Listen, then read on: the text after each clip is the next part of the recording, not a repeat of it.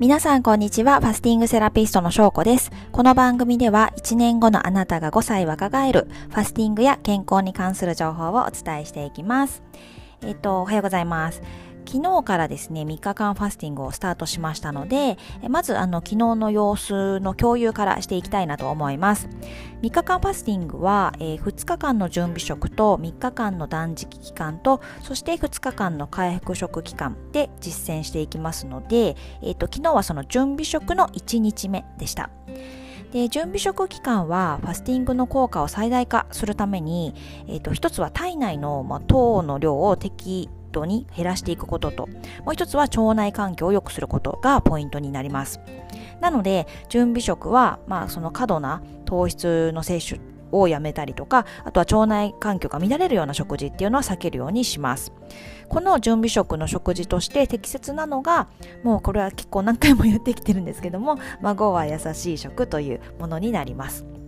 はい。えっ、と、孫は優しい頭文字。はい。豆類、ごまやナッツ、わかめなどの海藻類、野菜、椎茸などのキノコ類、芋などです。はい。あとは、えっ、と、準備食期間に食べ過ぎてしまうと、ファスティングの効果があの出始めるのが遅れてしまうので孫は優しい食事だからといってあの満腹食べ過ぎなくて食べ過ぎずにあの腹八分で次の食事までに、まあ、お腹が鳴るくらいの感じであの朝食で進められると良いかなと思います。で昨日の感想としましては、えっ、ー、とそうですね、もうこれ毎回言ってるんですけど、久しぶりのコーストリンクが本当に美味しかったです。あのですね、あの人によっては結構もう毎朝あのこの酵素ドリンクに置き換えをしてそれをもう毎日ずっと続けているっていう方もいるんですね。でその代わり別にあのまとめて3日間とか1週間とかやらずにもう朝だけをコツコツ毎日続けているっていうそれでもねすごく体のデトックスになりますし調子変わってくるしあの健康にも良くなるし肌も良くなると思うんですけども私の場合はもうね多分毎日だと1ヶ月ぐらいで飽きちゃうと思うのでこのね2ヶ月に一度1週間だけ飲めるっていうそういう立ち位置にコースドリンクを置いておくのがこのコースドリンクを楽しみにできてすごく自分には向いているなと思ってそういう風にしています。はい。ちょちょっと余談でしたけど。はい。あとはですね、えっと、昨日準備食を、まあ私の場合めちゃめちゃなるべく手抜きの簡単準備食にするようにしているんですけども、まあそれでもね、ほんと十分美味しくて満足でした。なんかね、もう、本当はね、家族の食事とか作らなくてよければ、自分一人だったらなんかずっとこういう食事してんだろうなっていうふうに思いますけれども、はい、そこは頑張ってちょっと使い分けて家族は家族っていう感じでやっていきたいと思います。はい。あとはですね、えっと、そう、1日2リットルの水を飲むっていうのをファスティング中はやっていくんですけども、あの今の時期ね寒いのであの水ではなくてお湯で割ってあのお茶湯にして飲んでました。そうすると体が温まってすごく良かったです。はい。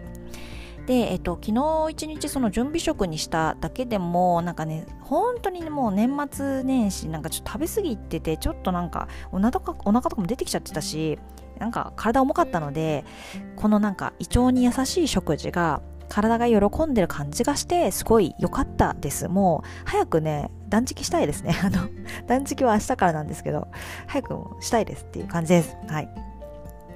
で、えっと、体調不良などは今のところ全くなくしですね。うん。普段通りっていう感じです。私の場合は。ただ、えっと、初めてファスティングやる方は、あの、初日でも結構、頭痛くなっちゃったりとかする方はいらっしゃるとは思います。まあそういう場合はね、あのしっかりとまた酵素ドリンク飲んだり、お水飲んだり、お塩取ったりとかして、えっ、ー、と、ちょっと体ゆっくり休ませつつ進めていただければと思います。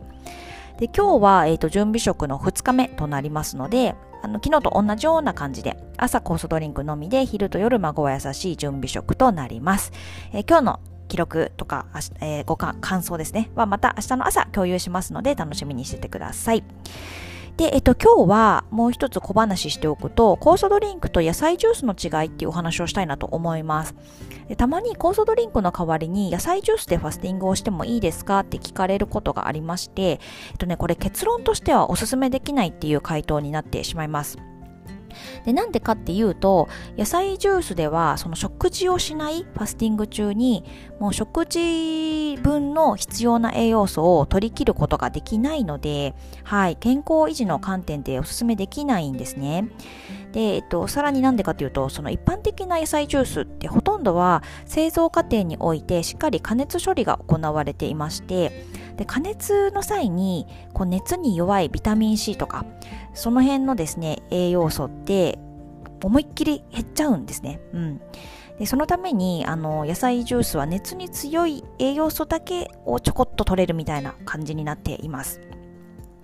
で、酵素ドリンクはっていうと、あの、新鮮な野菜とか果物をそのまんま、もう潰して、抽出して、で、えっと、置いておく、発酵させて作った飲み物なので、野菜ジュースと違って、製造過程で加熱をしていないんですよ。だから栄養素を失ってしまうことがなくって、もう数十種類もののこの野菜に含まれた栄養素をそのまんま逃さず摂取することが可能になるんですね。で特にあのビタミン、ミネラルっていうのは歩酵素といってあの酵素の働きをサポートしてくれるのであの酵素が体内にしっかりと働いてくれるためにこの歩酵素、ビタミン、ミネラルはあの絶対不可欠、必要不可欠なものになります。で、えっと、このビタミン、ミネラルの含有量っていうのがやっぱ野菜ジュースと長期間発酵させて作った酵素ドリンクとでは大きく変わってくるので、あのファスティング中は酵素ドリンクを取るようにしてください。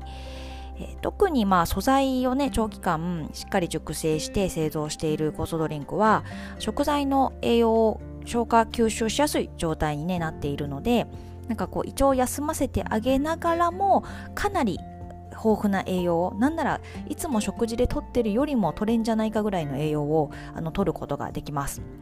で気をつけていただきたいのはあの原材料が野菜とか果物ではなくって植物エキスみたいな酵素ドリンクですね。なんかそれだとビタミンとミネラルが豊富とは言えなくって、まあ、野菜ジュースとあんま変わらない感じになっちゃうしあの酵素ドリンクそのものに栄養分がこうあまりない上に添加物とかも入ってしまっているケースが多くてで、えっと、ファスティング中ってすごく何事も吸収しやすい状態にあるのでそのそのファスティング中の栄養補給として使うにはちょっと心配かなっていうものになってしまいますのであの気をつけていただければと思います。はい。ということで、えっ、ー、と、今日はですね、そのファスティングの、えっ、ー、と、1日目の振り返りと、えー、コースドリンクと野菜ジュースの違いというお話をさせていただきました。はい。ということで、今日も最後まで聞いていただいてありがとうございます。また明日も聞いてもらえたら嬉しいです。ではでは、失礼します。